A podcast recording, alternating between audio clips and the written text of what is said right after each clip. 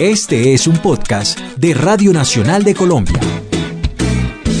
Bienvenidos al podcast número 3 de Planetoide y en esta ocasión tenemos invitado a José Villa de Gordos Project. José, bienvenido.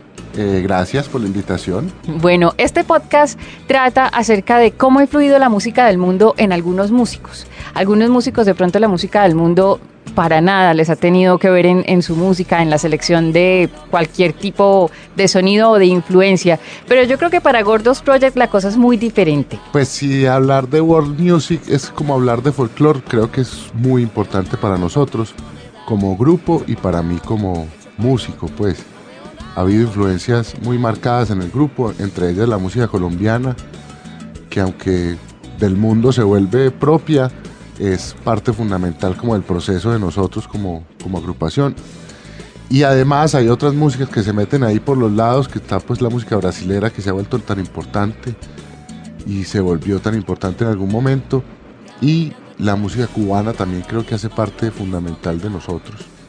Y cuando, cuando Gordos Project empieza a sonar, empieza a ser un proyecto de verdad, empezaron a pensar, nosotros a esto lo vamos a meter esto con aquello, con lo, o fue un sonido que fue saliendo? Yo creo que la gracia de hacer una nueva música colombiana, entre comillas, incluso alcanzar a meterse en el stand de músicas del mundo, tiene que ver con la capacidad que uno tenga de, de meter ese montón de influencias sin que se noten mucho. Las influencias funcionan a la hora de, de cómo uno enfrenta la composición, por ejemplo o cómo o qué herramientas usa de ciertas o cuáles músicas para que pase eso en, las canciones, pero encontrarlas tan en ítems exactos de qué de qué y a dónde viene y cómo va y para dónde va, creo que es un poquito, digamos, torpe o, o puede verse como una suerte de error a la hora de uno evaluar una nueva música colombiana, pues. Sobre todo porque cuando uno escucha el sonido de Gordos Project, uno puede devolverse un montón de años. Uno se puede imaginar a una persona actualmente con unas Dr. Martins bailando las canciones de Gordos Project, pero yo también me imagino a mi mamá en un salón de baile bailando con mi papá hace 50 años. Sí, eh, pues finalmente ese es el, propósito, ¿cierto? Que cualquiera pueda bailar. Es un propósito que no cumplimos del todo bien pero que intentamos lograr siempre. No, porque lograr el baile es una cosa difícil, pues. O bueno, no, puede que lo logremos, pero no como quisiéramos. Yo creo que sí tiene que ver con las influencias de las que hablaba, ¿cierto? De que alguien se siente identificado por un sonido especial que lo, que lo lleva a que nuestros padres puedan bailarlo y a que un punkero baile también con toda comodidad. Yo creo que esa es como la gracia de pronto. ¿Cómo es, cómo es el, la categoría en la que ustedes tienen a la música? ¿Chucuchucu qué? El disco se llamó como Chucuchucu Fashion. Chucuchucu Fashion, eso. Pero esos son unos afanes ahí que, se nos, que, le, que le da uno un poquito el acelere de, encontrar una, una, un nombre para su música. Ya. sí, claro, ese finalmente es una música que tiene que ver con el chucuchucu. Lo de fashion es más bien una burla lo mal que nos vemos de pronto. bueno, hubo, un momento en el que una agrupación como Ketama, por ejemplo, era una agrupación muy difícil de meter en categorías y de meter en un tablado, o sea, de meter a sonar en donde lo pongo. Es muy rockero para los tablados de rock y es muy como muy muy latino, como muy juvenil para meterlo en, una bulería, pues en una cosa así. ¿En dónde los pongo? ¿Pasa algo así con Gordos Project? Un poco, un poco sí. Yo creo que este último disco que viene tiene esa capacidad de meternos un poquito más en un punto y es el baile. ¿Cierto? Ahora el formato cambia un poquito, entran unos vientos a, a apoyar ese concepto bailarín, ¿cierto? Y yo creo que eso lo hacemos con el fin de, de que nos oiga más gente vieja. ¿Así? ¿Ah, no, no.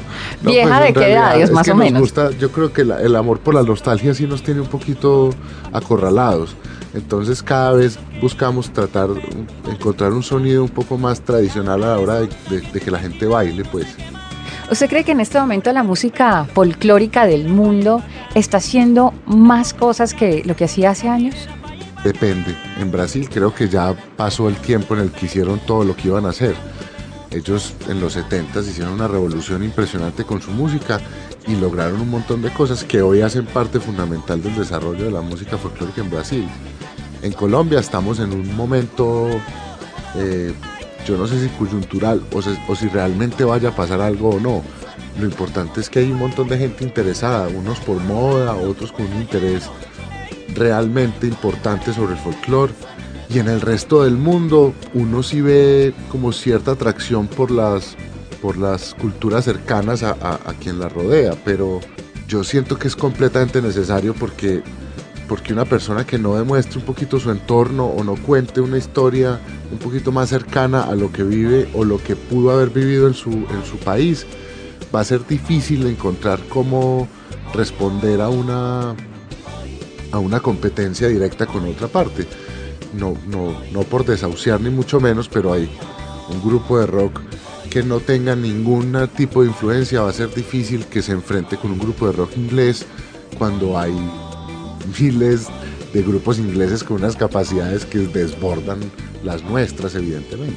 Uno ve que en este momento los países emergentes de cualquier punto cardinal están dando la vuelta, echando ojitos, pues haciendo, haciendo ojitos hacia su música folclórica. Por ejemplo, uno hace mucho tiempo no tenía ni idea de la música de la bucovina, ¿no? Por ejemplo, o uno no sabía casi nada de música gitana o de música del Perú, por ejemplo, del, del cajón peruano o incluso de España. Hace mucho tiempo que uno no, no, pues, que uno como que había escuchado alguna vez o había visto una película donde por ahí pasaba una música así, pero uno nunca le puso atención. Hasta ahora, hace pocos años, que todos los países emergentes sobre todo son los que están eh, volviendo la mirada hacia estas músicas.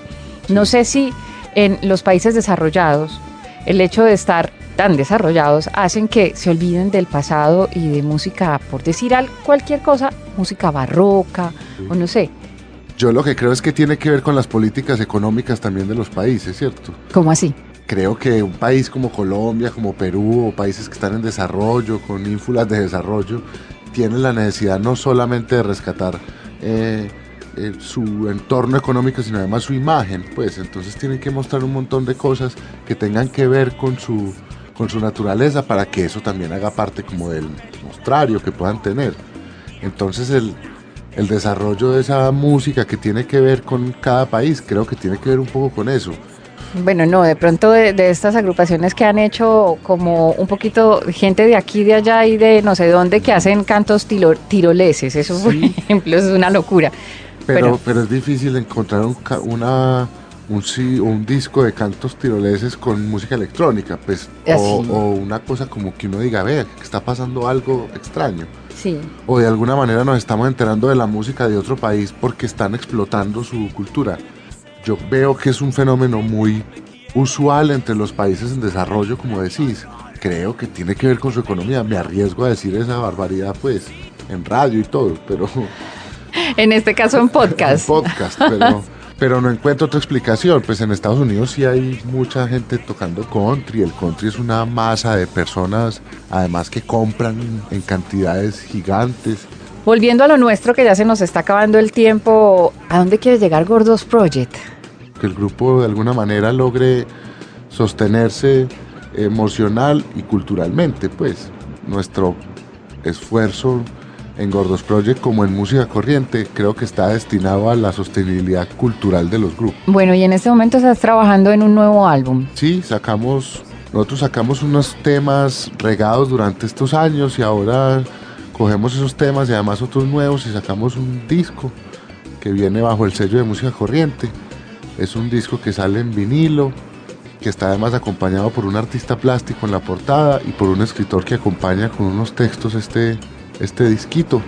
Bueno, la gente en Radio Nacional está esperando un Tartamudo 2. No, no quiere decir eso que está esperando la segunda parte de la canción, sino que está esperando un éxito, un mamonazo, un mamonazo como el Tartamudo. Pues vamos a ver qué patología nos encontramos para desarrollar. bueno, Jorge. Algo encontraremos seguramente. Muchas gracias por haber estado acompañándonos en este podcast, el tercero del planetoide.